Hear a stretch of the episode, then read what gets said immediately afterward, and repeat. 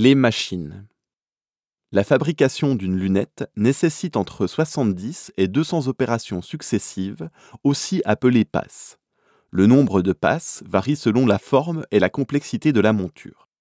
Chaque élément de la monture est fabriqué par une machine appropriée. Aucune entreprise ne fabrique une lunette de A à Z. Chaque atelier ou entreprise est spécialisé dans une ou plusieurs étapes de fabrication. Les pièces circulent donc d'atelier en atelier pour construire progressivement une monture complète.